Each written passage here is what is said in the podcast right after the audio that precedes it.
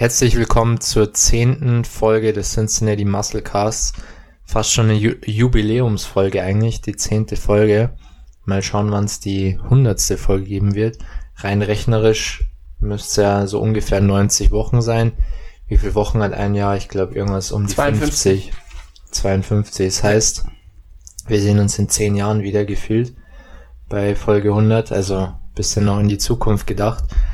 Aber diese Folge wird auch wieder interessant und zwar haben wir die Hälfte der Chicago Pro ist schon rum. Also wir nehmen jetzt hier am Samstag auf und 212er ist schon rum, Classic ist rum und Mans Physik ist auch schon vorbei. Bei der Chicago Pro jetzt steht halt noch die, die offene, die offene Klasse aus. Aber wir gehen auf jeden Fall auf die, auf die bisherigen Klassen ein.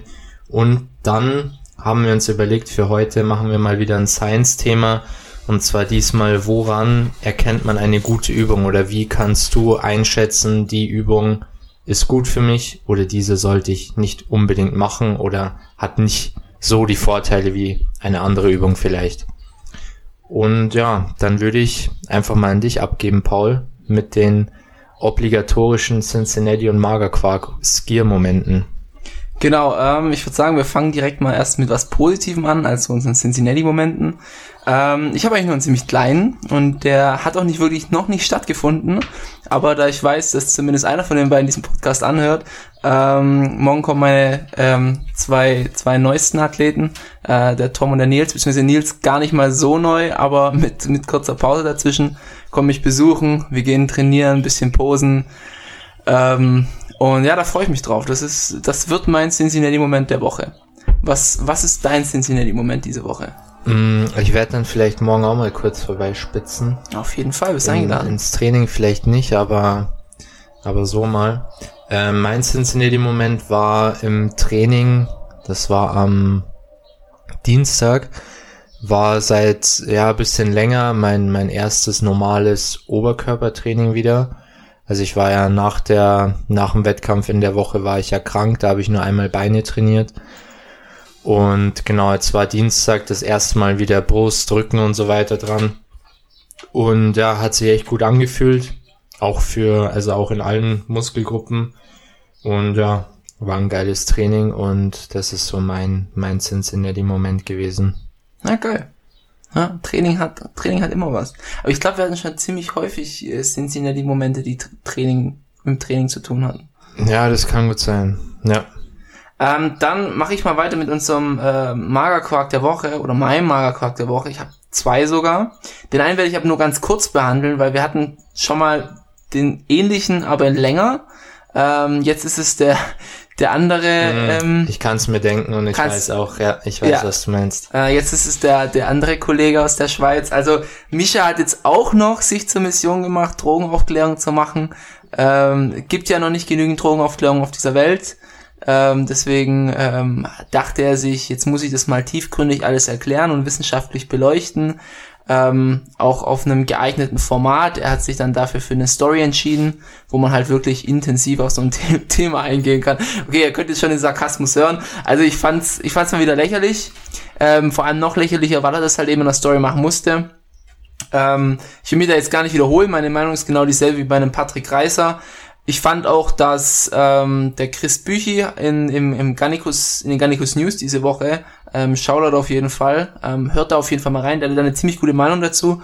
Ich bin eh so ein, so ein kleiner Chris Büchi-Fan, weil der ist immer so, ich weiß nicht, der ist so das, das erwachsene Gegenstück von, von, ähm, ja, vom, vom Danny so ein bisschen. Auch wenn Danny auch immer eine sau interessante Meinung hat, aber der Chris, der ist so, wie soll ich sagen, der Trocken, ist... kühl. Der, ja, das ist wie wenn du deinem, deinem Vater oder so was zeigen würdest von der Jugend und er dann halt so mal neutral so sagt, so ey, äh, was ist denn da los, etc. Er hat es auf jeden Fall ähm, ziemlich gut gesagt. Es gibt schon genügend LSD-Aufklärung. Er weiß jetzt nicht, warum das jetzt nötig war. Und es ist, es ist halt eher vom, vom Mischa ja, das war jetzt eher halt Richtung Klicks generieren und Aufmerksamkeit machen. Plus, ähm, wenn jemand so leicht, also ich habe das schon damals nicht verstanden, wo die über über wo die von ihrem Koks und so weiter berichtet hatten, wenn jemand so leicht mit dem Thema Drogen umgeht, dann kann man schon mal den vergangenheitlichen Naturalstatus in Frage stellen. Nur so am Rande. Also nicht, dass ich, dass ich jetzt hier irgendjemand irgendwas unterstellen möchte, aber ähm, in, in, äh, ob jemand netti ist oder nicht, hat auch von äh, in meinen Augen auch sehr viel vom von wie die Person drauf ist zu tun, anstatt nur von der puren Muskelmasse oder wie jemand in Bild XYZ aussieht. Aber das ist mal so, so am Rande. Also war ein kleiner Aufreger für mich. Ich dachte so, man, lass doch einfach gut sein, ja, bleib bei deinen oberflächlichen Social Media Bildern, auch wenn er ja mal gesagt hat, er will jetzt von Social Media weg und was weiß ich. Aber ja gut, was was was da so deine Meinung dazu, Michi? Mm, ja, eigentlich dieselbe auch wie bei Patrick. Ich habe ich, ich bin mir nicht sicher, ich habe die Stories nicht gesehen, aber ich glaube, er hat sogar in der Story auch in, in den Mund gesteckt, oder? Kann das sein? Wie meinst du? So, also die LSD-Pille oder ich glaube, er hat sogar in der Story irgendwie, ich bin mir nicht sicher, ich habe nur so vereinzelt Bilder gesehen mit der mit der Pille auf seiner Zunge. Ja, das habe ich auch gesehen, ja. Ja, keine Ahnung, muss halt muss halt einfach nicht sein, oder? Nö. Ich habe jetzt hier auch gerade den Garnicus Artikel offen. Ähm, ich habe es noch nie in meinem Leben bereut, Acid, also in dem Fall LSD zu konsumieren. Eigentlich ist sogar das Gegenteil der Fall. Ich habe immer das Gefühl, dass der Tag dadurch extrem bereichert wird. Also ich weiß nicht, ich glaube, dass, dass er auch, ja, ist ja auch in der Vergangenheit schon ein bisschen abgedriftet, meiner Meinung nach. Aber irgendwie scheint es noch ein bisschen irgendwie stärker zu werden. Und ja, keine Ahnung. Man muss immer berücksichtigen, wer so das Zielpublikum ist. Und die Leute, die in Mischa feiern, die sind 13, 14. Mm, und ja, da muss, da muss ich halt auch dazu sagen, äh, ähm, ich habe das mal mit einem Kumpel diskutiert, der öfters ähm, Drogen konsumiert.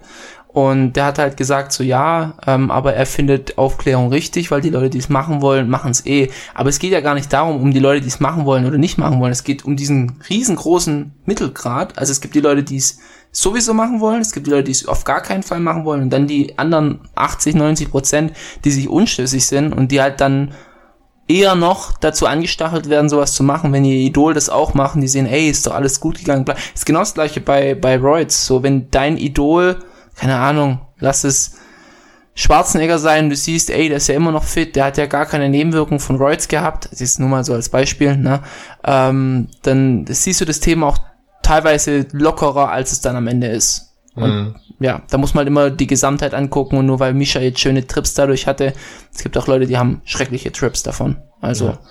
Ganz außer ja, Frage. Ich habe jetzt äh, Misha tatsächlich auch auf allen Social Media Plattformen mal entfolgt. Also nicht jetzt, oh. Oh. nicht jetzt speziell deswegen, aber ja, es gibt mir halt einfach nichts mehr so, da kommt nichts mehr, was mich interessiert. Ja. Und ja, keine Le Ahnung. letztes Highlight war 2015, oder wann war die Prep? 2015, 2016?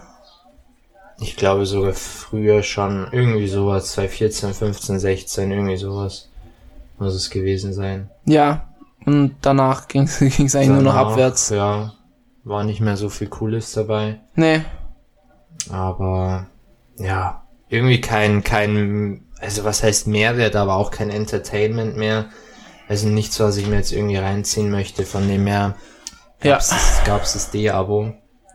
Und ja, aber gut, lassen wir uns davon nicht, nicht allzu lang aufhalten. Nee, ich habe nämlich noch einen zweiten Magerquark-Moment. Ähm, der hat mich dann schon einen Ticken mehr aufgeregt. Also das Mischa ist, ich weiß nicht, ich nehme Mischa einfach nicht mehr ernst, schon lange nicht mehr. Äh, das zweite ist von, von Coach Burak, der war im Gannikus Podcast mhm. ähm, zu Gast. Und ich habe nur kurz reingehört, also den Anfang angehört. Und dann war es mir schon wieder too much. Ich habe den früher eigentlich sehr gern verfolgt, weil er auch ein paar intelligente Sachen gesagt. Aber naja, er hat halt, er war erst in Dubai, jetzt ist er in der Türkei. Und dann hat die Danny halt dazu gefragt, ja, wie ist das so mit äh, Masken und so weiter.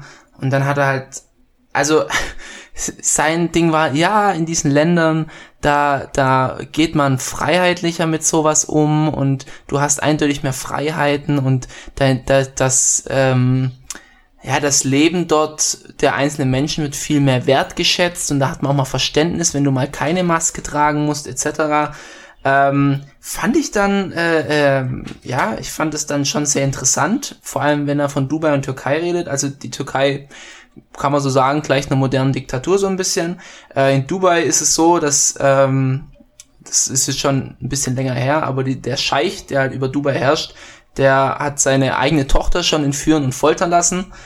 Ähm, und in Dubai ist es so, ähm, es gibt eine Influencer-Lizenz und die brauchen sie und die verpflichtet die Influencer, also deswegen gehen, also gerade gehen ja so viele Influencer nach Dubai, ähm, hauptsächlich wegen Steuerlichkeit, also steuerlich Gründen und also weil das Leben dort günstiger ist, also die kriegen auch sehr, sehr, sehr viel umsonst. Und auf jeden Fall brauchen die eine Influencer-Lizenz und diese Influencer-Lizenz verpflichtet sie, nur positiv über das Land zu berichten. Also ja, auf, auf gut Deutsch äh, Propaganda zu machen. Und sie dürfen nicht negativ über Dubai berichten. Und auch nicht kritisch über Politik, Religion oder sonstiges. Also, ich weiß jetzt nicht, welche, welche freiheitlichen Teile er gemeint hat von Dubai oder Türkei. Fand ich dann schon ähm, grenzwertig. Also hier ist es schon ein bisschen sehr, sehr Schweizer. Hier ist es schon schlimm, wenn man mit einer Maske in den Supermarkt gehen muss, wo ich dann so denke, so, also was soll der Geiz? Zieh halt eine Maske auf, stirbst nicht dran, fertig. Und die Länder werden dann als freiheitlicher be bezeichnet. Also ich weiß nicht, ob er das auch noch sagen würde, wenn er sich mal kritisch gegenüber diesen Ländern äußern würde, aber gut, mhm. das ist halt, ja, der, der denkt auch ein bisschen zu sehr, dass er der große Alpha wäre, aber ist dann halt auch sehr, sehr viel Fassade. Fand ich ein bisschen schade. Wie gesagt, ich habe ihn früher eigentlich für ein paar Sachen äh, gefeiert, ist jetzt vielleicht das falsche Wort, aber ich fand, er hatte ein paar interessante Denkansätze. Mhm. Ja, das war, war so mein zweiter Aufreger. Ja, ich denke, bei, bei dem Thema ist halt auch immer, aus welchem Standpunkt betrachtest du das? Also bist du dort wirklich, ich glaube, man muss das in so, also was heißt in solchen Ländern oder generell einfach auch differenziert betrachten, wenn du sagst, hey, ich bin im Urlaub in einem Land, äh, was machst du als Urlauber für Erfahrungen? Dann vor allem auch noch dazu, was machst du als europäischer Urlauber für Erfahrungen? Mhm. Ja, ich denke, da gibt's auch nochmal Unterschiede. Beziehungsweise ja. es muss man auch einfach sagen, dass, dass Europäer bestimmt deutlich willkommener auch dort noch sind und einfach auch anders behandelt werden. Und also positiver. Und dann muss man natürlich auch unterscheiden, wie ist das Leben, wenn man permanent dort lebt, als Europäer, der ausgewandert ist und wie ist dann das Leben dort, wenn du schon immer dort gelebt hast. Also ich denke, da gibt es schon, schon auch Unterschiede und ich weiß nicht, ich glaube, man kann das als Europäer, selbst wenn man dort jetzt schon ein oder zwei Jahre lebt, nie so 100% auch ähm, ja richtig, richtig einstufen oder so eine wirkliche Meinung dazu abgeben, weil es, denke ich, immer noch mal was anderes ist. Mhm. Aber ja, kriege ich jetzt auch immer wieder ein bisschen mit, dass äh, ja immer wieder weitere Influencer auch weiterhin noch auf den Zug aufspringen, obwohl da jetzt schon auch bisschen so Gegenwind herrscht, sage ich mal. Aber ja, anscheinend gibt's da doch noch einige, die da weiterhin in diesen Hafen ein, einfliegen wollen. Und ja, aber mehr kann ich jetzt dazu auch nicht sagen. Nee bin jetzt auch kein großer Coach Burak-Fan. Noch nie gewesen. Deshalb, ja. Naja, gut. Dann äh, haken wir das ab. War auf jeden Fall mein, mein Aufreger noch. Deutlich ja. mehr als der von Misha. Ich würde ja. sagen, bevor wir in das Hauptthema einsteigen, schneiden mhm. wir dann noch kurz die Chicago Pro an, zumindest soweit, wie wir es jetzt wissen, was abgeht. Ja. Ähm, in aller Kürze, Classic Physik hatte 24 Teilnehmer, gewonnen hat der Darwin Andres Uribe, Uribe, kommt aus Kolumbien, also Entschuldigung, wenn ich den Namen falsch ausgesprochen habe. Ähm, hat ein gutes Paket. Ich fand aber allgemein, dass Chicago jetzt nicht so unglaublich kompetitiv war. Nee. Trotz der 24 Teilnehmer. Nee. Ähm, er hatte eine schöne Shape, auf jeden Fall. Ich denke, um vorne mitzuspielen, fehlt er einfach Overall Size drauf. Aber auch hier wieder, also ich, ich weiß nicht, ob die Classic eine seltsame Entwicklung, oder was heißt eine seltsame, eine fragwürdige Entwicklung nimmt, oder ob das nur so aktuell ist, aber ich habe schon das Gefühl, dass durch diesen enormen Zulauf an Profis auch viele dabei sind, die wirklich einfach nur downsized Bodybuilder sind. Also da erinnern mich manche schon eher an, ja, DBFV-Amateure zum Beispiel. Und das meine ich jetzt nicht abwerten, aber so von der, von der Shape, von der Muskelmasse her. Also einfach mhm. Jungs, die ähm, eher aussehen wie Bodybuilder und da wird weniger versucht, eine, eine Classic-Linie zu bekommen, als ähm, einfach die Klasse auszufüllen, so gut wie man kann. Mhm.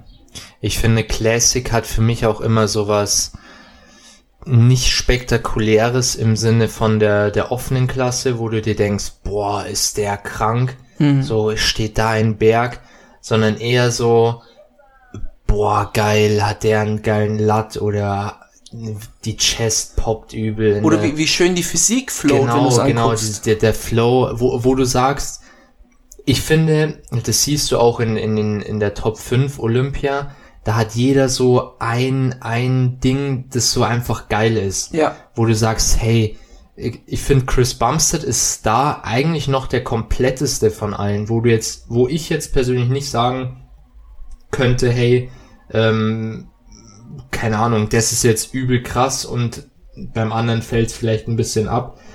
Aber wenn ich jetzt sag, äh, Terence Ruffin halt Posing ist halt krass, ähm, das, das zählt auch, finde ich, bei der Klasse einfach dazu. Ähm, dann hast du Chris Bumstead halt sehr komplett, aber auch ja auch einen geilen Flow halt einfach. Ich glaube, das ist das ist vor allem seine Stärke. Äh, dann hast du Brion, der keine Ahnung. Gut, da da fängt's dann schon wieder so ein bisschen an in diese Richtung zu gehen. Oder wenn wenn du aber auch so ein so ein Brian Jones äh, guckst, ist halt riesig, ist halt sehr ästhetisch, sage ich jetzt mal. Mhm. Und da hat jeder so ein bisschen was, oder wenn du sagst, David hat einen geilen Latt, der hat einfach, das ist einfach sein, sein Ding. Oder wenn du so ein, ähm, wie heißt er, Wesley, Wesley Wissers anschaust, der hat halt auch einen kranken Oberkörper und, und auch, ja, einen richtigen Kasten oben drauf halt. Und ich finde dahin, also die, die sind so ein bisschen special einfach in, in, in ihrer Optik. Aber ich finde, dass es viele austauschbare Physiks mittlerweile gibt in der Classic. Ja, Leider. also zum, zumindest in den hinteren Rängen hätte ich ja, jetzt gesagt. Ja, Ähm, also ich finde, du hast es gut beschrieben. Ich denke, es ist halt so, dass bei einer Open bleibt der, der Blick der Judges dort hängen an dem Typ, der an dem am meisten dranhängt. mhm. Unter anderem und dann wird erst ins Detail geguckt und bei Classic ist es halt eher so, man guckt erstmal, welche Physik in sich selber am stimmigsten ist. Mhm. Also so habe ich zumindest das Gefühl oder zumindest so, so nehme ich eine Classic Physik Competition eher wahr. Ja. So beim Open Bodybuilding schaue ich immer direkt, okay, wer ist eigentlich am fleischigsten, wer ist am trockensten, was weiß ich. Ich glaube, man kann da auch ein bisschen bei der, jetzt vielleicht nochmal, um auf die GNBF zu, zurückzukommen, auch wenn man vielleicht sagt, okay, man, man versteht vielleicht die eine oder andere Platzierung nicht 100 Prozent, äh, wie gesagt, jetzt auch an der Stelle überhaupt keine Kritik oder so, aber letztendlich, wenn du guckst, okay, Platz, äh, Platz eins oder zwei oder, oder drei, vier, fünf, die hatten schon, wenn du das Teilnehmerfeld anschaust, mit so die, die stimmigste Physik, sage ich jetzt mal. Mhm. Oder eins und zwei waren zwar von der Muskelmasse definitiv nicht auf dem Level von Platz drei zum Beispiel, ähm, von dem Carl McLean, aber dafür war halt, also es hat einfach gepasst, es war stimmig. Die Beine haben zum Oberkörper gepasst, die Taille war schön schmal, die Präsentation war sehr geflowt, sage ich jetzt mal. Und ich glaube, dass sie da schon auch, ja, zum gewissen Teil oder hauptsächlich auch darauf geguckt haben, ob das halt einfach float und zusammenpasst. Hm. Und ja, denk, Ja. dass, dass da generell so, auch wie du sagst, dass dahin eigentlich auch die, ja, die Bewertung der Athleten hingehen sollte in der Classic. Wes weswegen ich ihn David halt auch immer top finde eigentlich, weil David ist, finde ich, er ist zwar im, im Herzen Bodybuilder und du, du siehst es auch, aber er hat auch eine, eine sehr stimmige Linie, also auch speziell, sage ich jetzt mal. Ich würde in David immer vor so jemanden wie, wie, ich weiß jetzt den Namen nicht auswendig, von der, von der Chicago Pro, der Gewinner, würde ich David immer davor sehen, weil es irgendwie mehr float. Aber Ja, wobei ich denke, dass auch ein, ein David jetzt die Chicago ge gewonnen hätte. Ich glaube auch, ja, ich glaube auch. Wäre vielleicht eine Option gewesen, aber ja, Gut hat man jetzt nicht kommen sehen. Ich meine, äh, nee, Portugal war vor der Tür und das war am naheliegendsten. ja. Aber ich, also ich muss auch sagen, ich habe mich vielleicht letzte Woche ein bisschen zu kritisch gegenüber David geäußert. Ich habe dann jetzt nochmal die Aufnahmen gesehen. Er sah schon super aus, aber es ist trotzdem, ja, so ein bisschen zurückgehalten ist er, glaube ich, nach wie vor. Man weiß halt irgendwie nie so genau, warum er jetzt auch nicht so platziert wie man es sich vielleicht erhofft. Genau, nach, nach wie vor, wie viele Jahre haben wir jetzt die Division? Fünf, sechs Jahre? Nach wie vor weiß man nicht ganz genau, Ja. was, was wollen sie denn jetzt? Ja, Wie, wie wichtig ist Posing? Wie wichtig ist die Linie? Wie wichtig ist eine schmale Taille? Ja. Wir, haben, wir haben Leute mit einer breiten Taille, wir haben Leute mit einer schmalen Taille, wir haben Leute mit Riesenschenkeln, mit dünnen Schenkeln, dünneren Schenkeln, ja, ähm, Riesenlatt, weniger riesigen Latt, dicht gepackten Rücken, eher einen flacheren Rücken. Ich, Also man, man, man hat's nicht so ganz. So ganz hat man es noch nicht. ja. Ich glaube, das ist generell schwer in den, in den Kategorien unter, unter der offenen Klasse.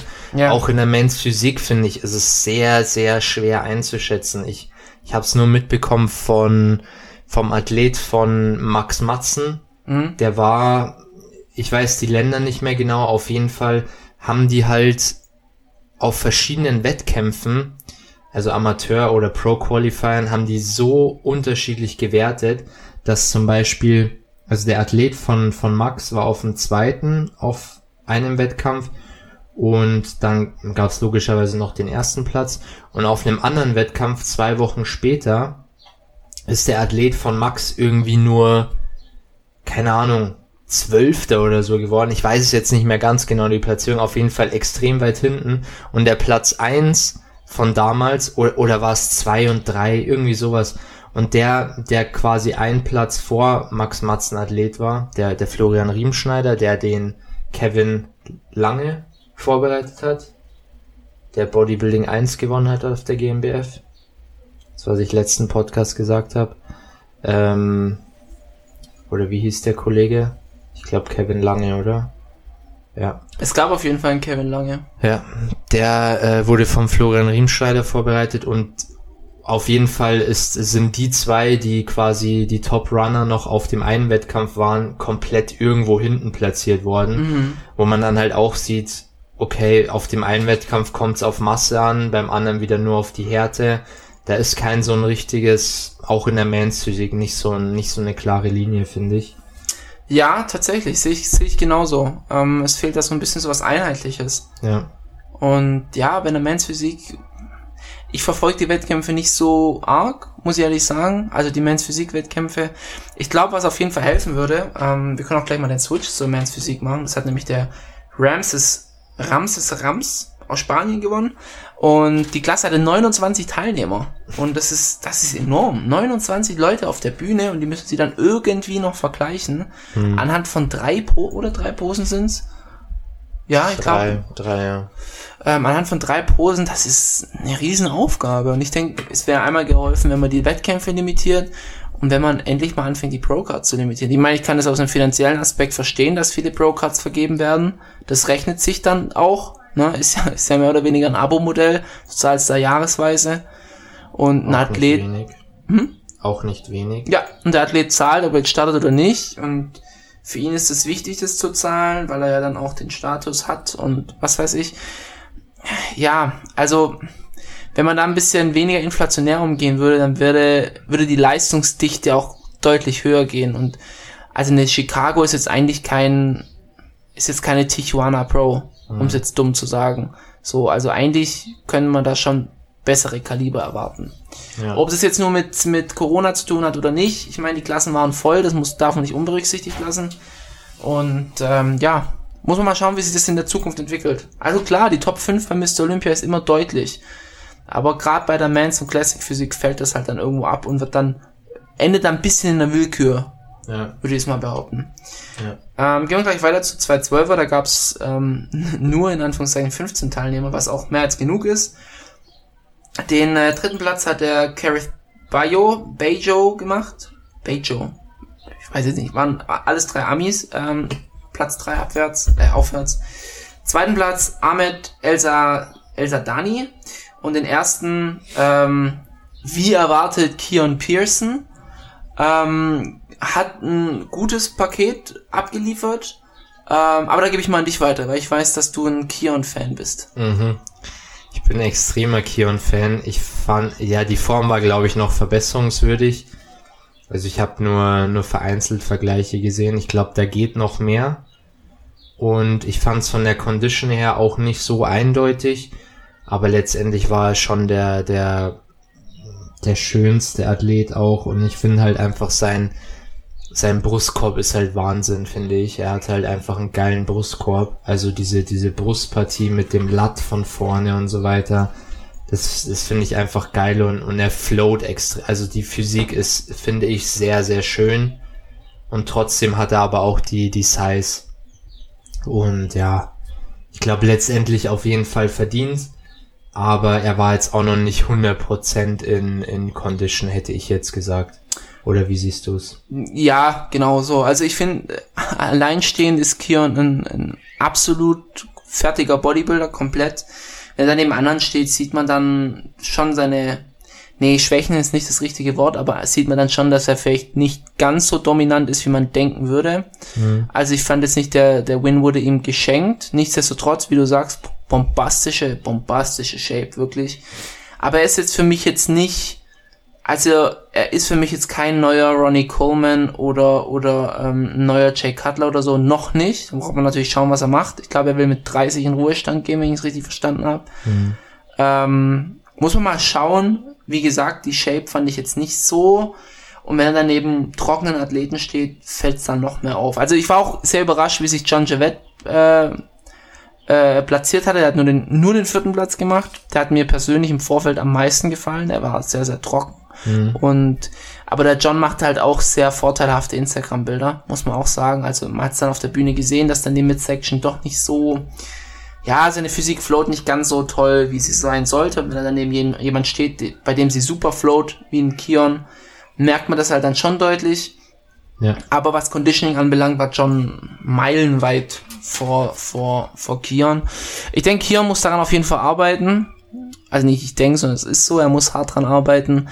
Äh, wenn du halt gerade an so Leute denkst wie ein Sean Clarida ähm, und andere Top-Athleten der 212er, die halt immer wirklich abnormal trocken kommen. Also der, der Sean war ja abgezogen, also unglaublich abgezogen. Ähm, da muss er sein Game auf jeden Fall absteppen. Ich finde es aber interessant, dass er nicht in Shape gekommen ist und also nicht wirklich so in 100% Shape gekommen ist und trotzdem ins Gewichtslimit reingekommen ist. Also mhm. Das heißt, er kann auch noch fleischiger werden und man hat ja in der Vergangenheit gesehen, damit hat er kein Problem. Ja. Ähm, was mir aufgefallen ist, wenn er relaxed steht, wirkt die Mittelpartie schon sehr blocky. Ähm, mhm. Deswegen, also ihm tut's gut, wenn er in diese Vakuum sich reinzieht. Ist übrigens oft so, bei so, es ist mir schon öfters aufgefallen, dass Leute mit so einem massiven Brustkorb wenn die relaxed stehen, sieht es meistens nicht ganz so gut vorteilhaft aus, würde ich jetzt sagen. Mhm. Aber was denkst du, wo, wo, wie sind, wie sind Kions Chancen auf Mr. Olympia? Mm, ich glaube, den ersten wird er nicht machen. Kann ich mir nicht vorstellen. Ich glaube, da fehlen auch noch ein paar Jahre, dass du, es ging schon ein bisschen schnell auch alles bei ihm, sage ich jetzt mal so diese, diese Upsteps, ich meine, er ist ja vom, vom Pro werden bis zu Olympia Top, was war er, 5, glaube ich. Das ging schon relativ schnell mhm. und von Top 5 Classic, also in der Classic, und von Top 5 Classic Olympia zu einem Top 5 Kandidaten 212 Olympia.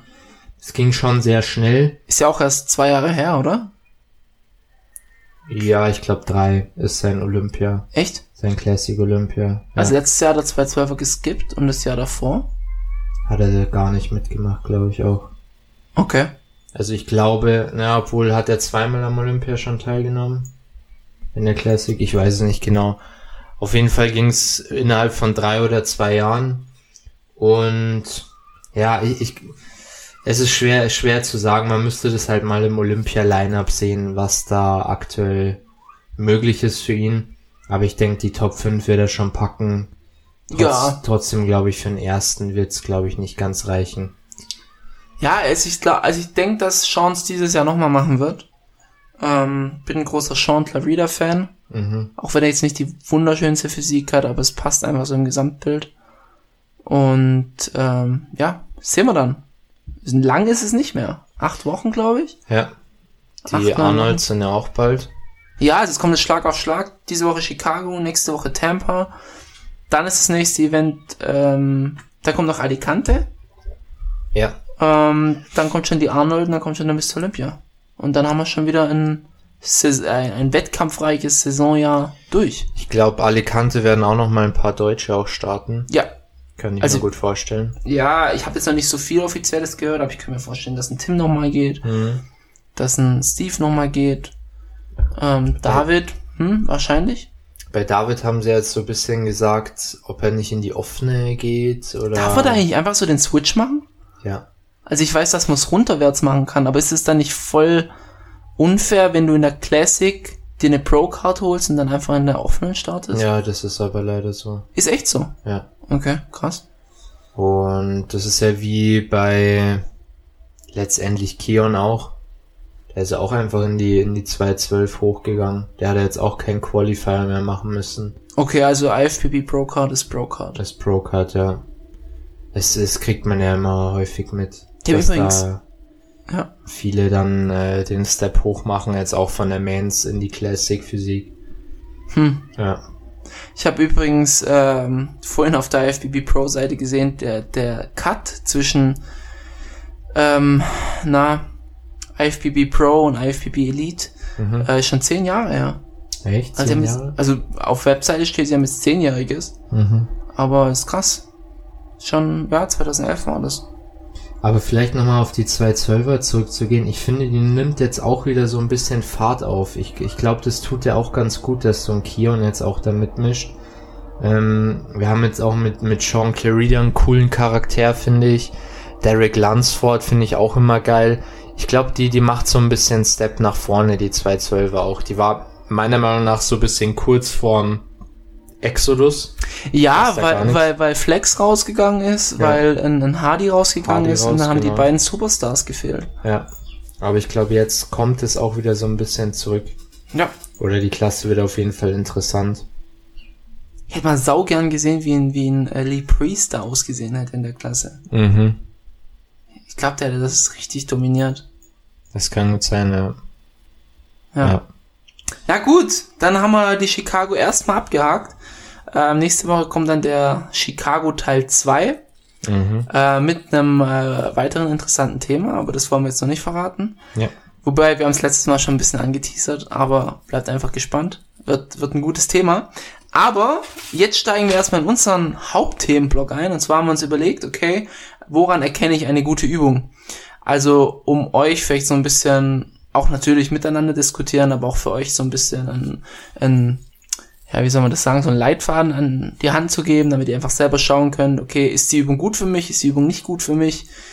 Ähm, klar, könnt ihr zustimmen oder auch ähm, Kritik äußern, wenn ihr sagt, gewisse Punkte sehe ich nicht so bei einer Übung, könnt ihr uns natürlich immer gerne schreiben. Ähm, oder ihr seht es anders. Genau. Ich würde sagen, wir starten einfach mal rein. Was ist für dich, was macht für dich eine gute Übung aus? Also ich würde sagen, wir machen das nicht in einer bestimmten Reihenfolge, weil ich habe es nicht gerankt, ich habe mir einfach nur Punkte aufgeschrieben. Ja, glaube ich, macht doch mehr Sinn in dem Fall.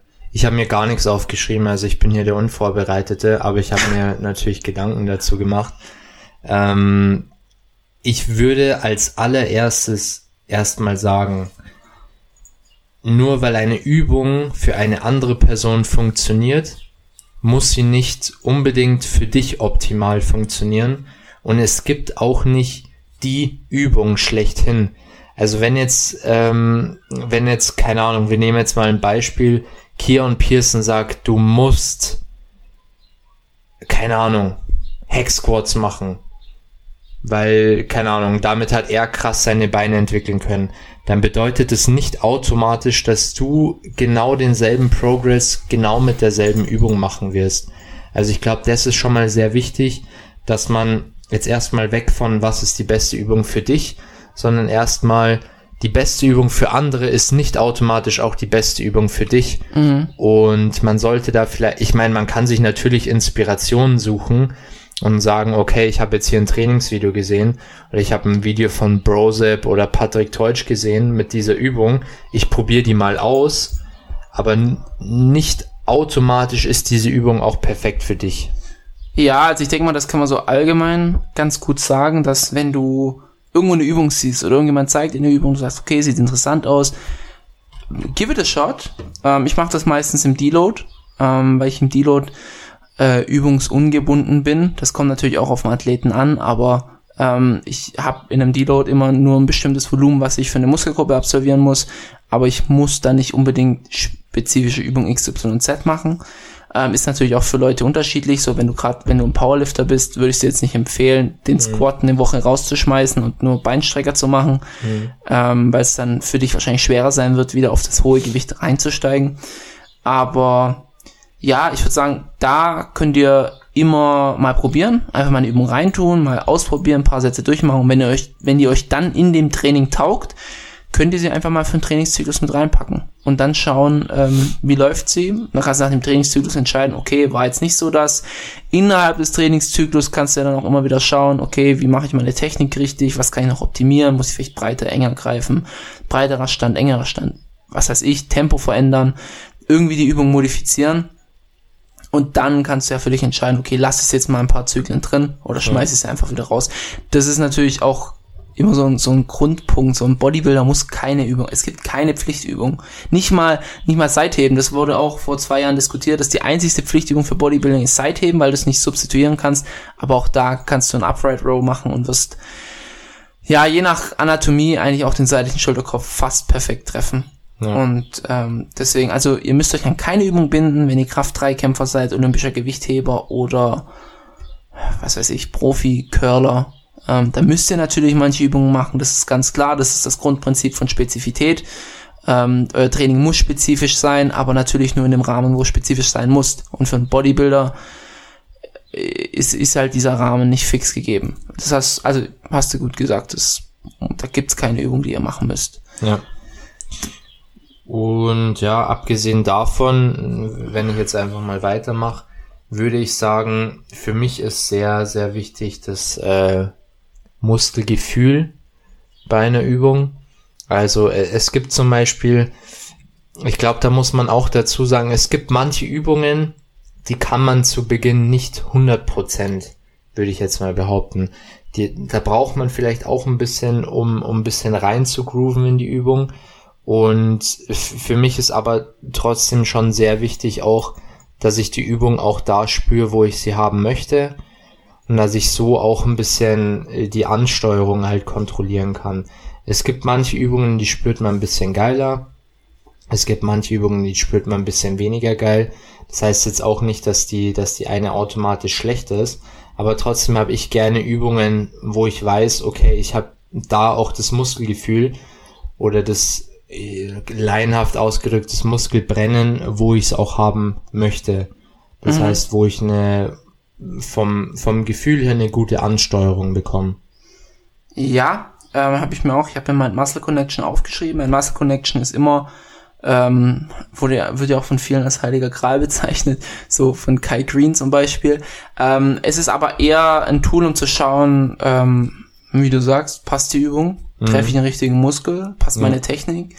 Ähm, allgemein kann man immer die Marker durchgehen, wie stimulativ eine Übung ist an Sachen wie Muscle Damage, Muscle Soreness, also Muskelschäden, die du verursachst, Soreness, was habe ich für einen für einen Muskelkater von der Übung, ja. mehr oder weniger auch an den richtigen Stellen und Pump. Pump ist ist die die akute Resonanz des Körpers auf ähm, ja, auf die, die, nicht unbedingt wie stimulativ eine Übung ist, das wird jetzt auch also nicht falsch einordnen. Ein Pump sagt dir nicht, okay, der Satz war stimulativ, aber Pump sagt dir, die Übung war adäquat intensiv im richtigen Bereich. Ja. Außer du bekommst natürlich den Pump am falschen Ort, keine Ahnung. so die, die klassischen Kandidaten machen Bizeps Curl und bekommen Wadenpump. Ja, vielleicht, vielleicht ist eure Technik nicht ganz so, ganz so auf der Höhe der Zeit. Ja, ist gut. Sehe seh ich auch so. Ähm, also meint Muscle Connection und ja, ich habe dann noch ähm, als Punkt, das ist zwar als ähm, ähm, knüpft so ein bisschen an deinen Punkt an, ähm, war auch, wie, wie, gut trifft sie den Zielmuskel? Ähm, das sind so Sachen wie, arbeitet zum Beispiel der Bewegungsradius der Übung richtig im Faserverlauf. Also heißt, wenn ich zum Beispiel ähm, Schrägbankdrücken mache, arbeitet die Übung, wo ich mache, zum Beispiel sagen wir, du machst Kurzhandeln oder eine, eine ähm, Plate-Loaded Brustpresse, läuft die auch im Phaseverlauf entlang. Ähm, dazu, da ist natürlich immer äh, unter dem Aspekt, dass du dein Setup richtig machst. Also du kannst ja immer die Bank einstellen, du kannst schauen, wie du die Kurzhandeln verlaufen lässt, ähm, wie du den Sitz einstellst bei einer, bei einer Brustpresse, aber eben schauen, ob du den Muskel in der richtigen Richtung kontrahierst. Also das heißt, nur weil du eine, eine Schrägbank-Variante machst, ähm, heißt es noch lange nicht, dass du nur weil die Bank jetzt schräg eingestellt ist, auch die oberen Muskelfasern triffst. Wenn du zum Beispiel die Ellbogen zu eng reintust, kann es auch eher sein, dass du überhaupt nicht an, am Faserverlauf der oberen Brustmuskeln entlang trainierst. Genau das gleiche, gutes Beispiel ist, glaube ich, eine High Row. Wenn du eine High Row machst, ist zwar eine geile Übung für Rhomboiden, aber wenn du, sagen wir, enorm hoch den Sitz einstellst und dann irgendwie am Lattverlauf eng vorbeiziehst, also Ellbogen reintackst und reinziehst, dann kann schon sein, dass die High Row gut für Rhomboiden ist, aber du wirst wahrscheinlich hauptsächlich den Latt treffen. Also deswegen da auch schauen, dass du richtig eingestellt hast, dass du zur Richtung Brust ziehst, dass du ähm, die Ellbogen abspreizt und dann eben auch richtig reintriffst. Also das, das ist auch noch so ein Punkt für mich, wo ich so sage, das macht auch eine, eine gute Übung aus. Ja.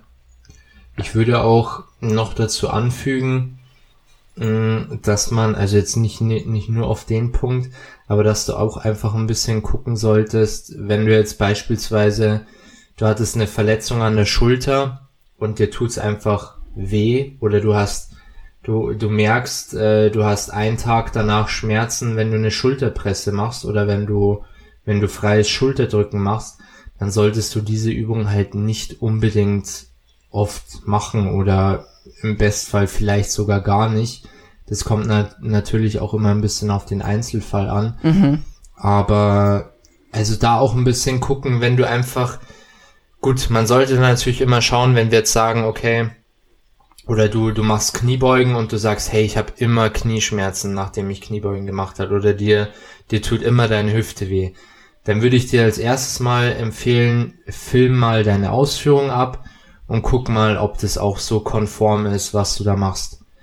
Wenn die Ausführung aber passt und du trotzdem Schmerzen hast, dann ist es vielleicht einfach anatomisch oder für deinen Körper nicht einfach die beste Übung oder wenn du einfach Vor Vorverletzungen hat, hattest und ähm, du hattest was am Knie oder oder Ellbogen sind auch so so klassische Sachen, dann würde ich halt vielleicht nicht 140 auf der Bank drücken, sondern würde mir vielleicht eine andere Übung aussuchen, genau. vielleicht nicht mhm. so viel Last auf ähm, dem Ellbogen ist.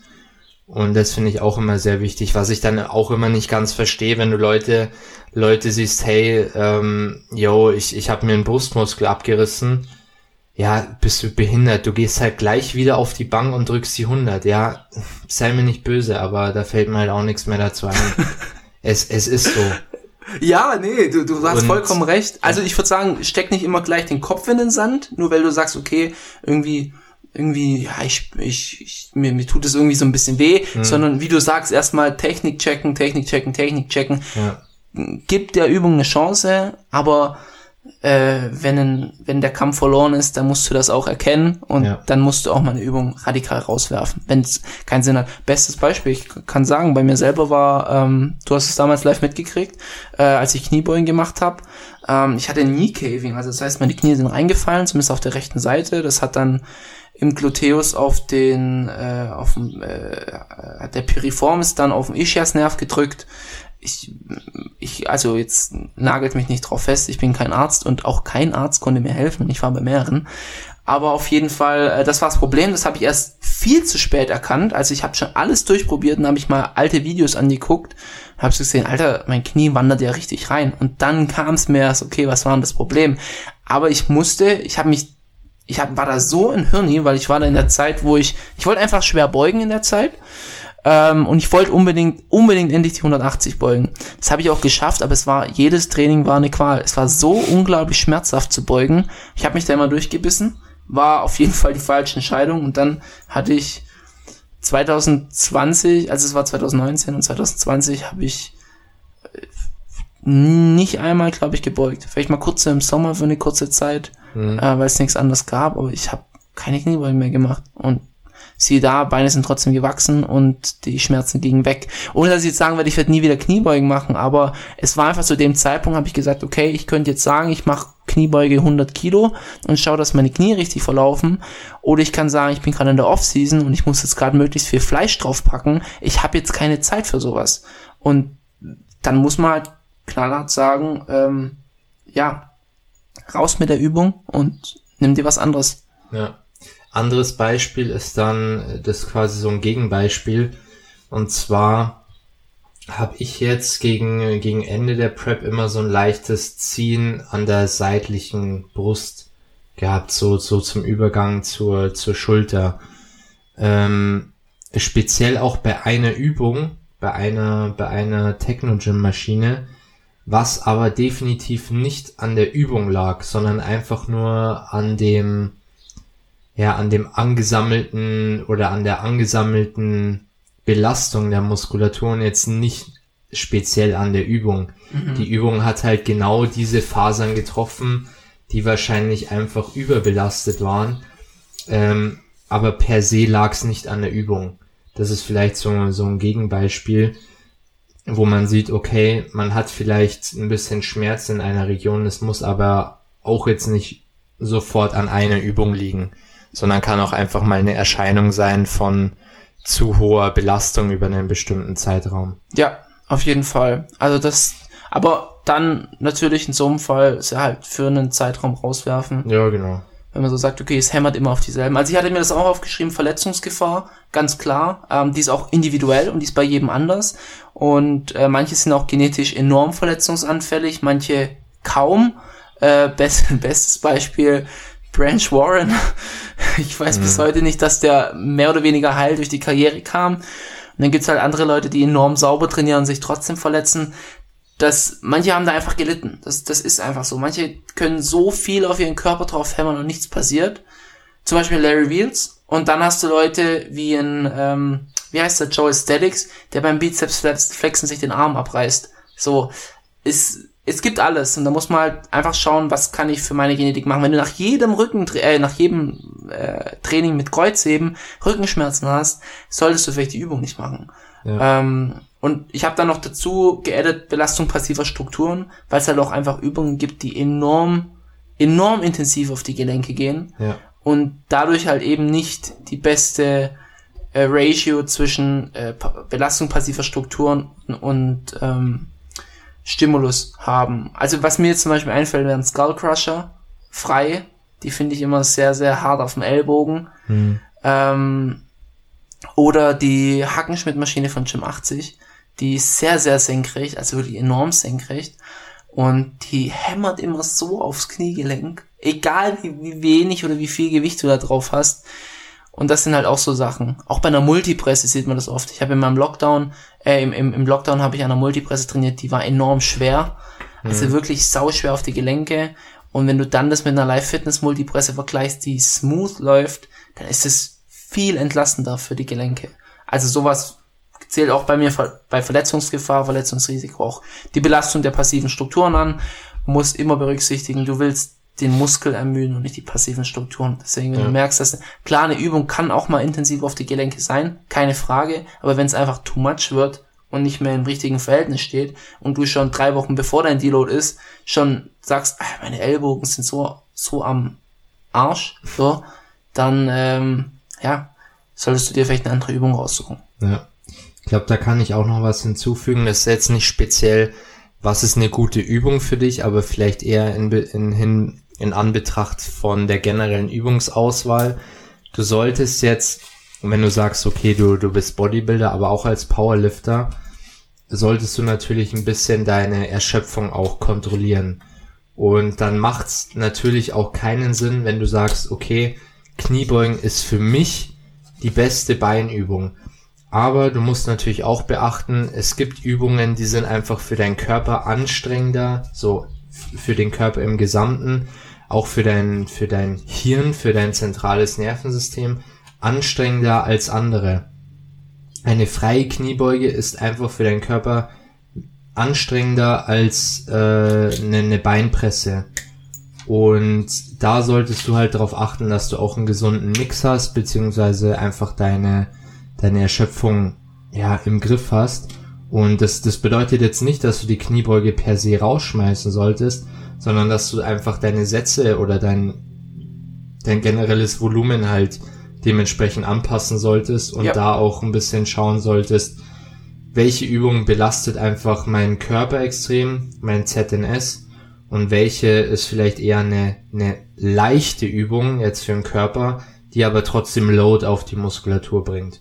Ja, ich habe mir das auch aufgeschrieben. Ich hatte koordinative neuronale Komponente. Also koordinativ ist natürlich das eine, wo du so sagst, okay, wie gut, äh, das ist jetzt nicht ganz so zu dem, zu dem Punkt passen, aber wie gut kannst du eine Übung koordinieren? Zum Beispiel, wenn du sagst, ey, wenn ich Schrägbank drücken mit Kurzhandel mache, dann wackelt alles. Klar, man kann das auch üben. Ne? Mhm. Stabilisatorenmuskeln kannst du auch trainieren.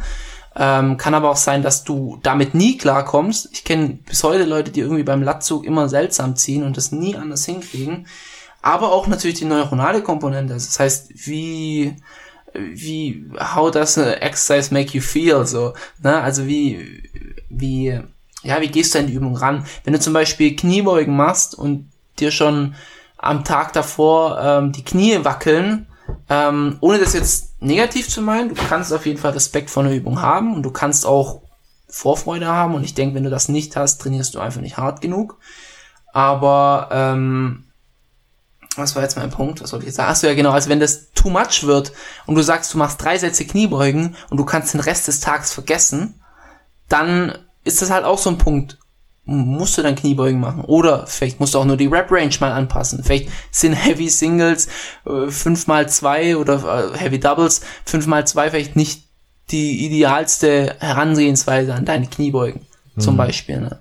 Und wenn dann der Rest drunter leidet, ähm, macht es auch mal Sinn, eine Übung rauszuwerfen. Ich denke, das ist auch ein guter Übergang zur ähm, SFR zur Stimulus to Fatigue Ratio, die man auch bei einer Übung beachten muss. Also Stimulus to Fatigue Ratio heißt prinzipiell nur, ähm, äh, wie gut ist der Stimulus im Vergleich zur Fatigue, die angehäuft wird. Also so ein bisschen Bang for your Buck, äh, Preis-Leistungs-Verhältnis. Das heißt, ähm, gibt dir eine Übung einen enorm guten Stimulus. Also du willst den höchsten Stimulus bei der niedrigsten Fatigue ähm, das geht natürlich nicht immer und in der Regel ist eine sehr fatiguing Exercise auch eine sehr stimulative Exercise, äh, Übung, zum Beispiel Kniebeugen, ja, die machen dich total fertig, aber wenn du eine gute Technik hast und damit gut klarkommst, deine Beine werden wachsen, auf jeden Fall, wenn du da hart genug reingehen kannst. Ähm, also das muss man auf jeden Fall bei einer Übung beachten. So wenn du sagst, du hast eine Übung, ja, die ist schon sehr stimulativ, aber irgendwie, die hämmert dich so aus dem Leben, dann ist es halt auch, ähm, ja, vielleicht an der Zeit oder vielleicht sollte man dann die Übung auch eher sein lassen.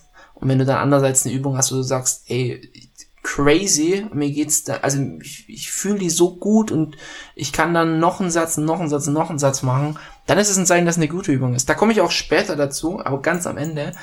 Ähm, was da auch mit reinspielt, ist die Stimulus-to-Time-Ratio. Das ist das gleiche nur mit Zeit. Das heißt, wie viel Stimulus kannst du in Zeit XYZ anhäufen?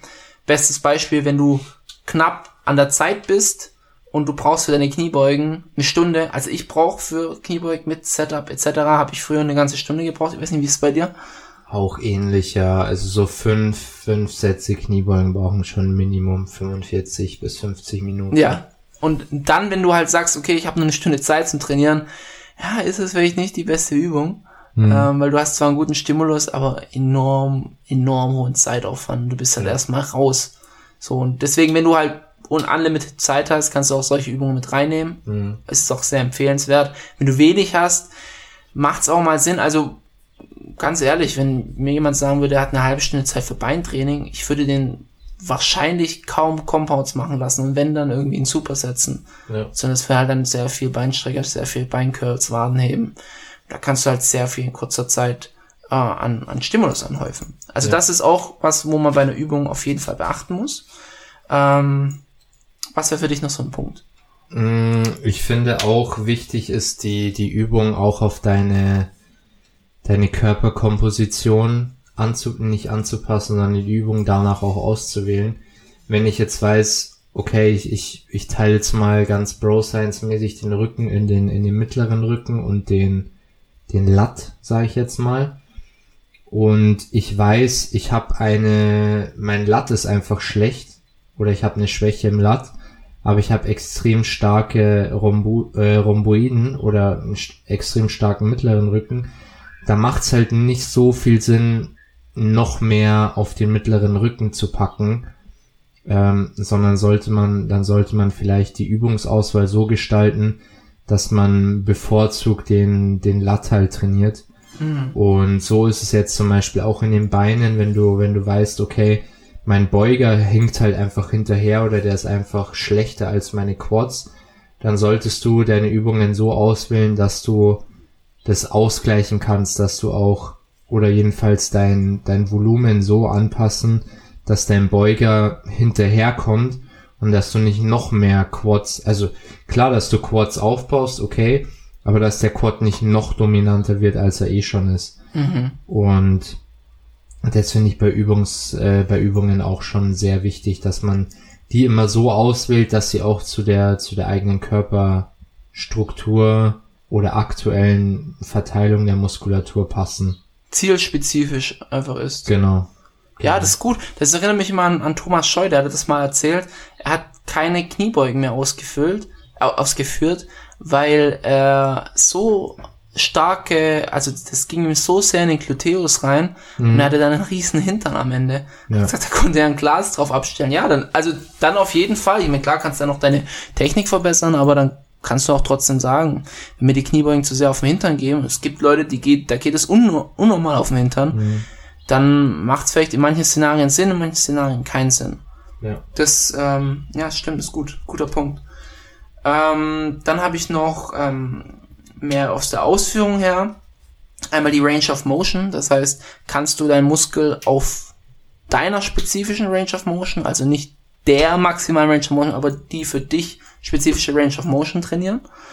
Ähm, da gibt's ja auch Übungen, ähm, wo du so sagst, okay, irgendwie bist du da limitiert, zum Beispiel bei einer Brustpresse, dass du so sagst, ich komme gar nicht ganz in den Stretch rein äh, bei einer Ruderübung, wo du dann vielleicht ganz im Stretch wärst, aber irgendwie ist der Block schon am Ende, also du legst schon wieder ab. Mhm.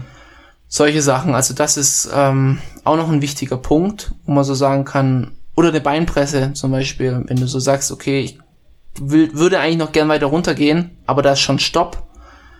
Ähm, oder eine Multipresse, die irgendwie nicht ganz nach unten geht und du willst ja rumänisches Kreuzheben ausführen. Das ist dann auch so ein Punkt, wo du sagen kannst, ist die Übung gut, ist die Übung schlecht, kann ich wirklich den maximal, die maximalen Bewegungsradius ausführen, den ich ausführen möchte. Ja. Ähm, sonst habe ich auch noch ähm, die Kraftkurve, ob die entsprechend der Spannungskurve ist, also heißt blöd ausgedrückt, ob, ob das Gewicht immer in, im, im bestimmten Punkt des Bewegungsradius auch das richtige Gewicht ist. Heißt zum Beispiel, wenn du eine Brustpresse hast, die im Lockout enorm auf den Trizeps geht, also du, du spürst da enorm den Trizeps, könnte sie schlechter sein. Was du alternativ machen könntest, wäre natürlich die Range of Motion cutten, das heißt, dass du nicht ganz in den Lockout gehst, was ich auch oft gerne mache, einfach weil ich merke, okay, mein Trizeps wird zu sehr ermüdet und dadurch nehme ich Potenzial von der Brust weg, weil die Brust könnte dann noch, aber der Trizeps ist schon am Ende. Ähm, und halt eben so schauen, kann, ist vielleicht die Belastung an einem bestimmten Punkt nicht die, die ich gern hätte. Was mir da jetzt auch noch persönlich ins Sinn kommt, ist zum Beispiel die Multipresse aktuell. Ähm, ich habe gemerkt, dass ich im Stretch sehr, eine sehr starke Belastung habe und der Lockout mir sehr leicht fällt. Ähm, ich weiß nicht, ob das an einem speziellen Modell liegt, aber ich habe einfach gemerkt, dass ich dann auch meine Technik, ich will das nicht sagen schleifen lassen, aber zum Beispiel beim Schrägbankdrücken, dass ich einfach merke, dass ich am untersten Punkt ähm, nicht mehr gut Kraft aufbringen kann und dann eventuell mehr versuche mit den Schultern das Gewicht wegzubekommen und der Lockout läuft dann meistens leichter. Ähm, was ich dann dagegen gemacht habe, ist, dass ich einfach ein Band drumherum gebunden habe und so im Stretch leichter von der Brust wegkommen ähm, klar, der Lockout ist dann intensiver und gerade bei einer Druckbewegung würde der dann mehr auf den Trizeps gehen. War aber bei mir überhaupt nicht der Fall. Also ich habe dann dadurch eine gleichmäßigere Spannungskurve. Und ich denke, dass das auch wichtig ist. Hast du da noch was dazu zu adden? Nee, eigentlich nicht. Hast du, glaube ich, äh, ja, auf den Punkt schon gebracht. Also ich habe tatsächlich auch jetzt keine weiteren Punkte, die mir einfallen. Also wir können deine Liste gern ein bisschen abarbeiten noch. Ich habe ja, ich habe noch ein paar kleinere, Mhm. die aber gar nicht so wichtig sind, aber ich einen, einen ganz wichtigen habe ich noch und das ist Potenzial für Progressive Overload. Mhm. Also Progressive Overload, ähm, nochmal kurz zum, möchtest du es kurz erklären? Kannst du gerne machen. Also Progressive Overload heißt einfach, ähm, die Last auf den Zielmuskel, die muss mit der Zeit mehr werden.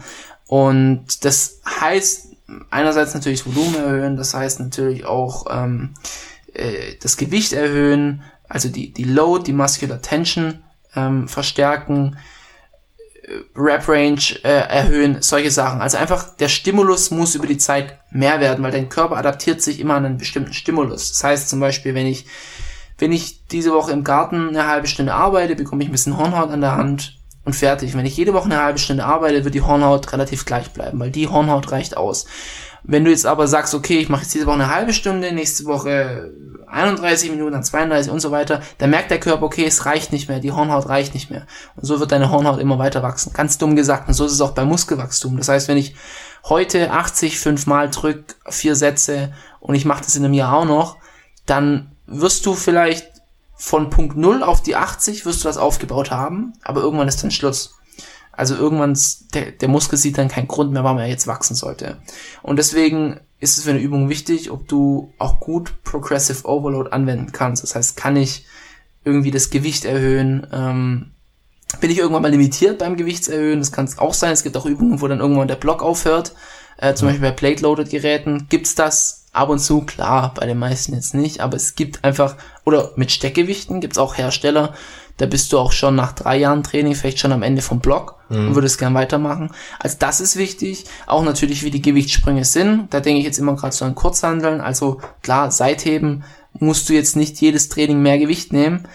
Aber wenn du es über die Zeit erhöhen möchtest, ist halt der Sprung, den du hast, wenn du zum Beispiel Kurzhandeln hast, die nur in zweieinhalb Kilo Schritten hochgehen, schon enorm. Also wenn du von 20 Kilo Seitheben pro Seite auf 22,5 gehst, das ist eine Volumenerhöhung von 12 Prozent. Ja, Das ist schon eine Menge. Oder halt eine Gewichtserhöhung von 12 Prozent. Und wenn du jetzt zum Beispiel, keine Ahnung, du hast eine Beinpresse und schaffst da 300 Kilo, dann ist das schon dienlicher, wenn du, sagen wir, jedes Training oder immer wieder öfters zweieinhalb Kilo drauf packen kannst. Das ist dann prozentual nicht so viel, aber das erhöht sich, also das addet up über die Zeit und irgendwann hast du dann eine ganze Menge. Also das ist auf jeden Fall ein wichtiger Punkt. Wie gut kann ich Progressive Overload bei einer bestimmten Übung anwenden? Finde ich auch eher akuter bei, bei Compound Movements. Also Isolationsübungen äh, sind meistens gar nicht so gut dafür gemacht. Plus man muss ja immer bedenken, du hast ja bei einem Bizeps schon Progressive Overload, wenn die Load auf den Rücken immer mehr wird. Also wenn du bei den Rücken Compound Movements mehr wirst, dann erhöht sich auch der Stimulus auf den Bizeps, weil er ja auch irgendwo mitarbeitet. Und da musst du gar nicht immer schauen, dass du immer mehr, immer mehr machst. Ja.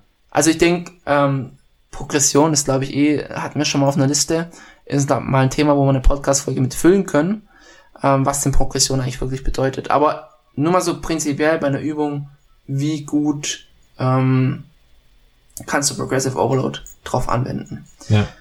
So, dann habe ich jetzt noch ein paar, paar kleinere Punkte. Ähm, einmal äh, ganz simpel Hersteller.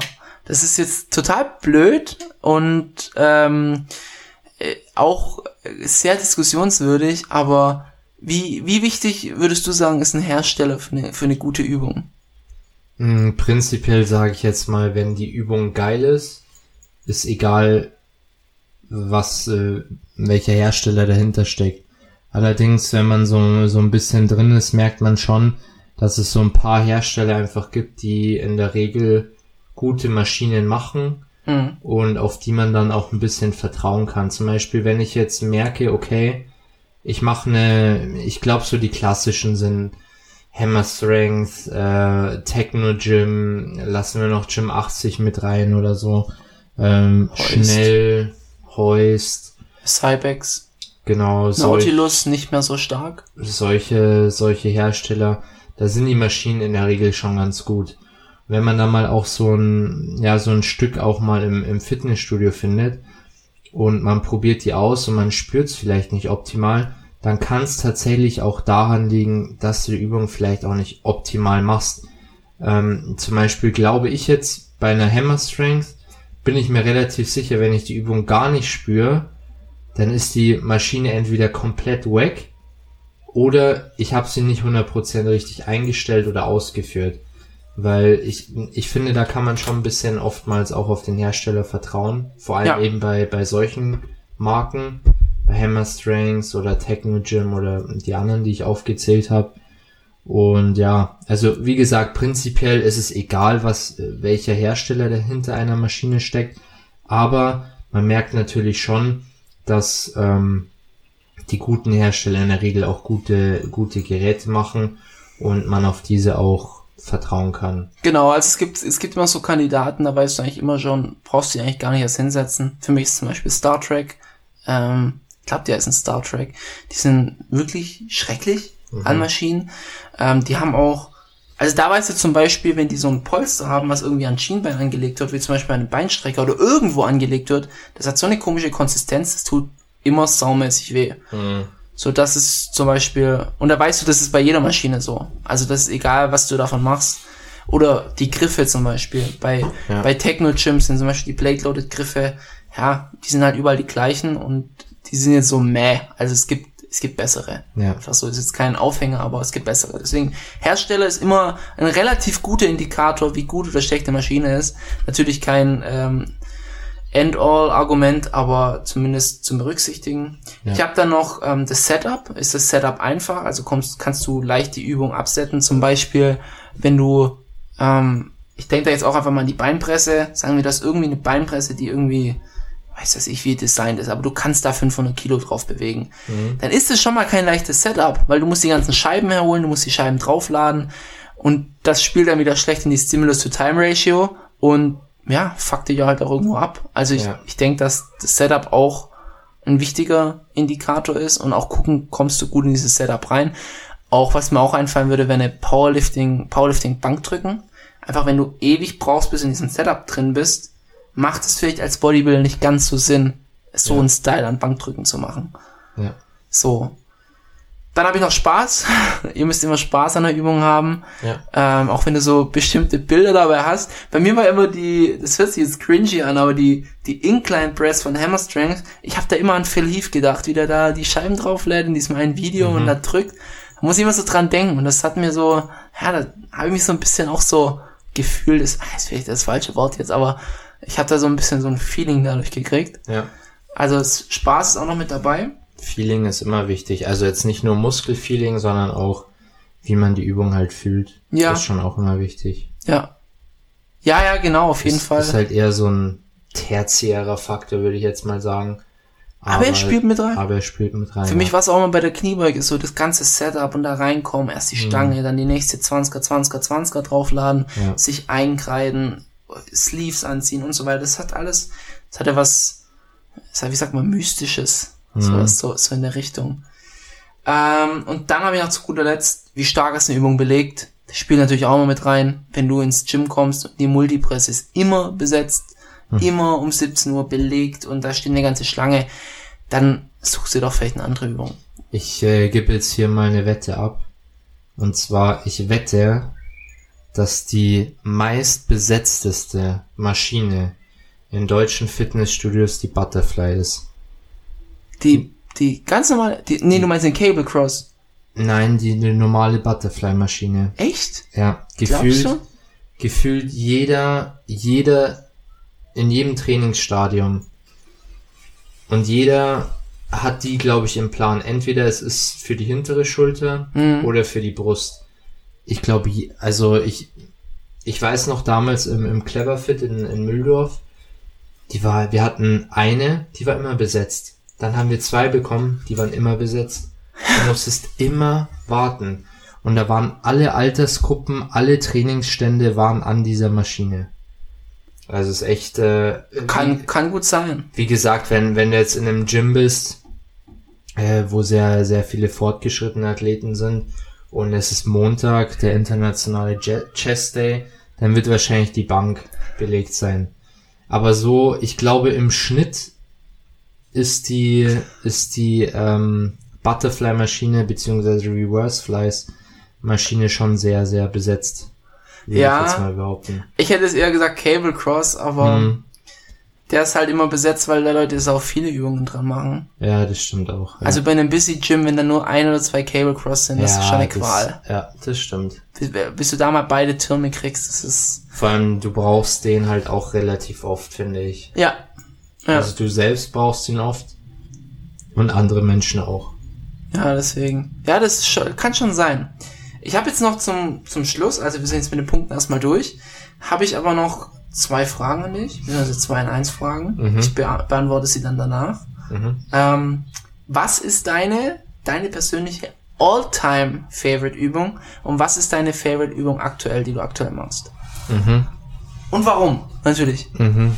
Mm, favorite all-time Übung ist für mich die Hammer Strength Brustpresse damals aus dem Cleverfit. Die In Incline. Oder welche war das? Nein, das war nicht die Incline, das war Decline, glaube ich. Oder war es Incline? Meinst du jetzt Cleverfit Mühldorf? Ja, die da oben stand. Ach, das ist, das ist eine Decline, aber Decline, die ist von Live Fitness. Echt? Mhm. Bist die haben nur sicher? hundertprozentig. Okay. Ähm, dann ist es auf jeden Fall die, die, da habe ich immer den brutalsten Pump bekommen in der Brust. Und ich finde, ein Brustpump ist schon geil. Mhm. Das ist, glaube ich, so meine, oder generell Brustpressen sind, glaube ich, so meine All-Time-Favorite-Übungen. Okay. Und meine aktuelle Lieblingsübung ist tatsächlich die Kniebeuge. Weil ich die ewig nicht mehr schön gemacht habe, sondern immer da unten in meinem scheiß Keller-Gym. No front ans Keller-Gym. Ich war froh, dass ich überhaupt trainieren konnte. Aber ich glaube, jeder, der auf einem professionellen Level unterwegs ist, fühlt den Punkt. Ähm, und ich habe es ja dann auch, als die Gyms wieder aufgemacht haben, nicht mehr gemacht, die Kniebeuge. Einfach auch, weil sie mich halt körperlich sehr angestrengt hat, was vielleicht auch nicht richtig war, aber gut, ist jetzt auch egal.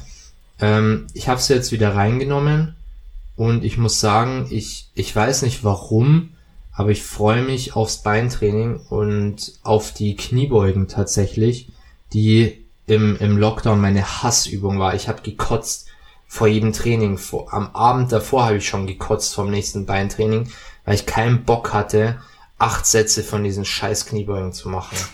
Weil du halt nicht viel anderes machen konntest im Home Gym. Ähm, äh, fühl ich, fühl ich. Und, und dann kommt der Punkt auch noch dazu, dass ich meine Beine halt unbedingt verbessern will und ich das Gefühl habe, dass ich auch wieder schwerer beugen muss dafür. Oder ich will wieder schwerer beugen und so ein bisschen. Bei mir du ist wirst glaub, schwerer beugen. Ich werde, ich, ich, ich habe mich jetzt schon gesteigert. Um, äh, Echt? 100, 105? Um ein paar Raps. Oh, nee, nee, nee, ich bin schon bei 110. Ach du Scheiße. 110 für, für 8, ja. Vielleicht, vielleicht, vielleicht gehen wir im Herbst auf den Powerlifting Meet. Ja, ich glaube auch. nee, und da vielleicht auch noch wichtig, ich zum Beispiel, mein Körper, das hört sich jetzt vielleicht als Ausrede an, aber mein Körper ist nicht strukturiert, um, um viel Kraft zu haben. Es ist leider so. Same, same. Ich, ich habe so oft versucht zu beneiden, aber ich bin da auch nicht so. Ich nee. bin, ich meine, du hast deutlich Berke mehr, wird jetzt lachen, ich weiß. Du hast deutlich mehr Kraft als ich, aber also wenn man jetzt mal die die Ratio anschaut, ich meine, meine Beine sind nicht dünn. Äh, glaube ich, kann ich jetzt hier so behaupten, die die passen. Aber ich glaube, wenn du jetzt vergleichst, mit Leuten, die auf dem Wettkampf waren, mit mir auf der Bühne, die genau dieselbe Beindicke haben, mit derselben Definition. Ich wette, die beugen mehr als ich. Safe. Mhm. Ich beuge, ich beuge relativ wenig. Ich bin relativ schwach im Bankdrücken. Kreuzheben mache ich gar nicht. Auch einfach, äh, gut, Kreuzheben finde ich nicht so geil, aber ist ein anderes Thema. Ähm, ich bin relativ schwach in den meisten Übungen. Und ich habe aber das Gefühl, dass ich für so ein bisschen die nächsten Steps auch wieder ein bisschen schwerer in solche Übungen reingehen muss. Und deswegen habe ich die Kniebeugen auch wieder mit reingenommen. Und ja. Ich glaube, es ist eher eine Sache von, ob du besser werden musst, nicht ob du Kraftstandard XYZ ja, erreichen musst. Genau, genau. Ähm, ich habe schon alles gesehen. Und ich bin, ich bin wirklich kein starker Athlet. Also ich habe mich so hart bemüht, bis ich die 180 mal gebeugt hatte auf ein paar Raps. Gut, wobei das schon recht hoch ist. Ja, aber ich habe 130 Kilo gewogen. Also. Ja, wenn ich sag, mein äh, Bestes waren 140 für 5, ist ja, jetzt nicht viel. Ja, aber ich, also, ich, ich meine, ich habe äh, Freunde, die, die beugen, ohne sie wirklich anzustrengen, so 200 Kilo. Mhm. Ähm, deswegen, ja, also es ist immer relativ. Das Ziel von uns sollte ja nur sein, besser zu werden und nicht Kraftstandard XYZ zu haben. Ja.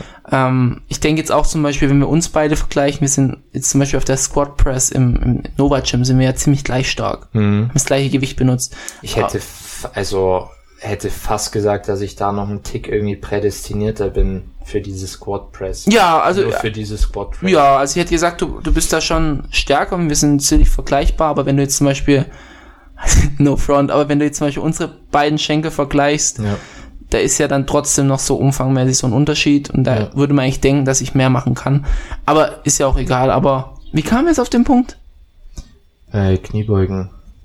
Und- Kniebeugen, genau, dass du die gerade feierst. Ja, und äh, da ist auch so ein bisschen dieser, dieser Steigerungsaspekt halt dabei, Ja. dass man sagt, hey, ich möchte da jetzt mal wieder richtig was draufwerfen, dass du da halt so ein bisschen Drive hast einfach dafür. habe ich auch so oft mitgekriegt, auch so bei, bei Athleten. Das einfachste, was du programmen kannst, ist eine fucking Kniebeuge. Weil du kannst wirklich von Zyklus zu Zyklus fünf Kilo draufpacken und das geht ewig so. Das geht wirklich ewig so. Beim Bankdrücken, ja, da musst du dich eher mit zweieinhalb Kilo zufrieden geben oder auch mal einen Zyklus, wo du es einfach nicht hittest. Aber irgendwie Kniebeuge, Das geht immer. war, war bei mir auch so. Also ich hab, ich hatte eine straighte Progression von 90 Kilo bis 180 fast.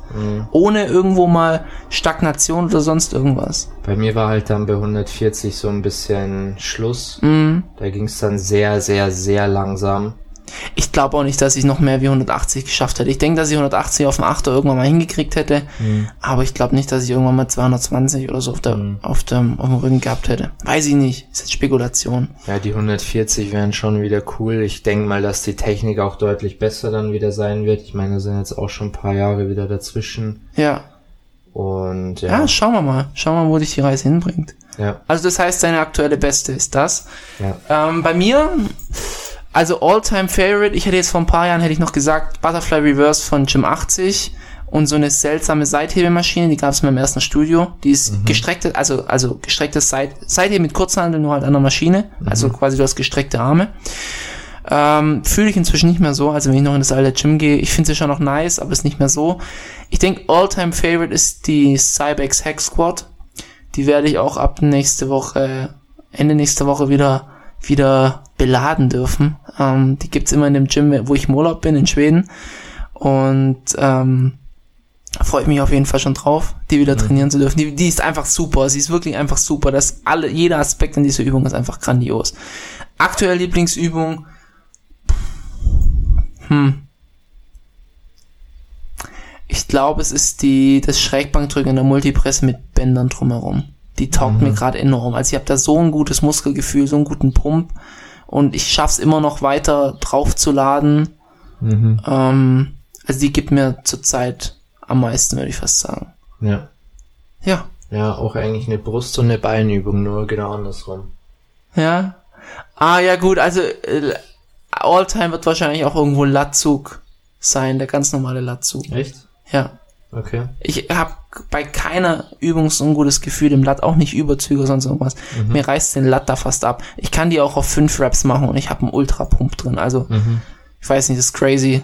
Ich hatte, ich hatte einmal, da habe ich sie tatsächlich auf fünf Raps gemacht und da habe ich mich eine Zeit lang gut gesteigert. Und da war ich sogar bei, ja, das ist jetzt ein Weird Flex, aber ich glaube 130 Kilo. Also so, das war der ganze Block in einem Cleverfit. Ja. Den habe ich auf fünf ziehen können und hatte trotzdem noch einen Pump. Das war so weird. Aber das war so meine, wäre auch eine von meinen All-Time-Favorite-Übungen. Mhm. Aktuell habe ich sie jetzt gar nicht drin, weil ich mag bei uns im Gym mag ich die Stange nicht, die Latzugstange. Ja, die ist wack, ja. Deswegen mache ich da gerade aktuell einmal Assisted Pull-Ups, ganz vorne, mit breiten Griff. Die fühle ich auch gut. Und sonst die Plate Loaded, Lat Pull-Down. Mhm. Ja. Ja, bei mir sind es eigentlich hauptsächlich die LED-Pulldowns und Überzüge am Kabel. Die Ja. so bei mir, haben sich bei mir jetzt in, in den letzten ein, zwei Jahren so ein bisschen als Game Changer herauskristallisiert. Dein Go-To für den Lat? Mhm. Na gut. Mal schauen, was da vielleicht noch dazu kommt an Übungen. Ähm, ja, aber da gucke ich jetzt einfach mal so ein bisschen. Man hat ja auch immer so phasenweise seine Lieblingsübungen. Ja, das ist ja genau. gar nicht so für immer und dann Ja. fest, sondern es ist immer wieder so Deswegen, phasenweise. ich weiß auch genau, dass mich die Kniebeuge in sechs Monaten wahrscheinlich auch wieder ankotzen wird. Aber aktuell ist sie noch meine Lieblingsübung. Ja, gut. Das kann man irgendwie immer nicht so ganz nachvollziehen, wenn der andere jetzt zum Beispiel sagt, yo, die Squat ist jetzt meine Lieblingsübung und ich denke mir so, Bro, dein Ernst? Ich sage jetzt so, Kniebeuge ist meine Lieblingsübung und du denkst dir so, nee, man, Kniebeuge fühle ich jetzt nicht so. Ich finde, das ist echt immer so sehr, sehr persönlich abhängig. Ja. Und Nee, auch ich- kann, ich hab- kann man oft nicht so ganz nachvollziehen, finde ich. Also ich habe gerade auch die, die Kniebeuge in der Multipresse und aktuell feiere ich sie auch. Mhm. Aber ja, ist genauso. Ich weiß nicht, was in einem halben Jahr ist. In einem halben Jahr denke ich mir wahrscheinlich, Mann, schmeiß das Ding doch endlich aus dem Plan raus. Ja. Ja, aber das ist der, der übliche Struggle, sagen wir es mal so. Ja, gut, dann würde ich sagen, wir haben das Thema wirklich in tiefstem Detail behandelt. Ja. Ähm, wie gesagt, wenn ihr Fragen habt, Anregungen oder sonst irgendwas, schreibt uns einfach. Vielleicht seht ihr manche Dinge anders, vielleicht seht ihr es gleich. Vielleicht habt ihr über manche Aspekte noch nicht nachgedacht. Ähm, wir freuen uns auf Feedback. Ähm, und dann würde ich sagen, wir hören uns nächste Woche. Die Folge nächste Woche wird sicherlich auch wieder spannend. Außerdem werden wir über den Rest von der Chicago berichten.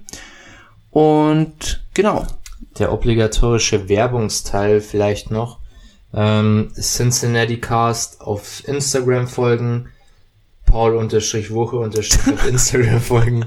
Ähm, da, werden, be- da werden bestimmt irgendwann Beiträge kommen. Irgendwann, Und safe. wenn sie kommen, dann musst du am Start sein und deswegen am besten jetzt schon abonnieren. Ähm, dritter Kanal, m-muscle. Ich lade jetzt auch in nächster Zeit ein paar Stage-Bilder hoch und werde die ein bisschen analysieren. Ey, die war richtig brutal, die Side Triceps, ne? war gut, ja. Das ist erst, die Fand erste ich schon, geilen ist Post. schon hochgeladen. Ähm, war tatsächlich auch die stärkste Pause, äh, Pose, die ich jetzt am, am Anfang gleich mal rausgezogen habe. Ähm, genau. Und äh, vielleicht auch noch, wen es interessiert, also ich habe es ja schon ein paar Mal angekündigt hier, ähm, dass ich auch ein eigenes äh, Nahrungsergänzungsmittel-Unternehmen habe, nenne ich es jetzt mal, oder eine, eine eigene Marke, hyped-supplements. Und da sind wir jetzt aktuell gerade dabei, das, das äh, Eiweißpulver herzustellen. Also die Rezeptur ist schon final, die passt. Ähm, jetzt ist nur noch am Geschmack. Und äh, der Paul wird dann auch mal probieren, Oh, ich freue mich schon richtig drauf. wie der Geschmack wird. Ich glaube, ich glaube, der wird ganz gut. Und Ich glaube, der wird geil, wenn man das so mit den Bases vergleicht. ja, der, auch da war das Feedback schon auch echt gut, ja, für, für das Basis. Ähm, ja, und äh, da werde ich jetzt auch einfach mal zum, zum Ende hin immer vielleicht so ein, zwei Updates raushauen hier im Podcast auch. Aber da kommt auf jeden Fall auch ein Eiweißpulver, also könnt ihr auch mal vorbeischauen. Und nächste oder übernächste Woche kommt auch ein Schrägbank-Tutorial mit dem Paul. Haben wir Also- vorhin abgefilmt. Also ich denke für eine Supplement-Marke doch recht viel Mehrwert auf dem Instagram-Kanal. Ja, also- auf jeden Fall. Also ich schaue mir da auch mal wieder gern die Stories an und die Beiträge. Ja, Stories, Ähm. auch oft Studien und so weiter dabei. Also ich glaube, da könnt ihr auf jeden Fall ein bisschen was mitnehmen, äh, wenn ihr dem Kanal folgt. Da wird deutlich mehr gemacht als bei manchen Supplement Companies, wo deutlich größer sind. Ja, äh, das ist dann leider echt wirklich nur noch stumpf Werbung. Aber das, das Ding läuft halt bei denen irgendwie auch schon und dann ist da vielleicht auch nicht mehr Bedarf, aber ist auf jeden Fall nicht mein, nicht unser Anspruch. Von dem her, da auch gerne vorbeischauen, kann man auf jeden Fall ein bisschen was mitnehmen noch. Und ja, ich glaube, das war's dann auch mit dem Werbungsteil. Dann würde ich sagen, hören wir uns in der nächsten Folge und äh, macht's gut, wie David sagen würde, einen guten Pump. Und ja, bis Da- zur nächsten Folge. Danke fürs Zuhören. Bis dann. Bis dann, ciao, ciao.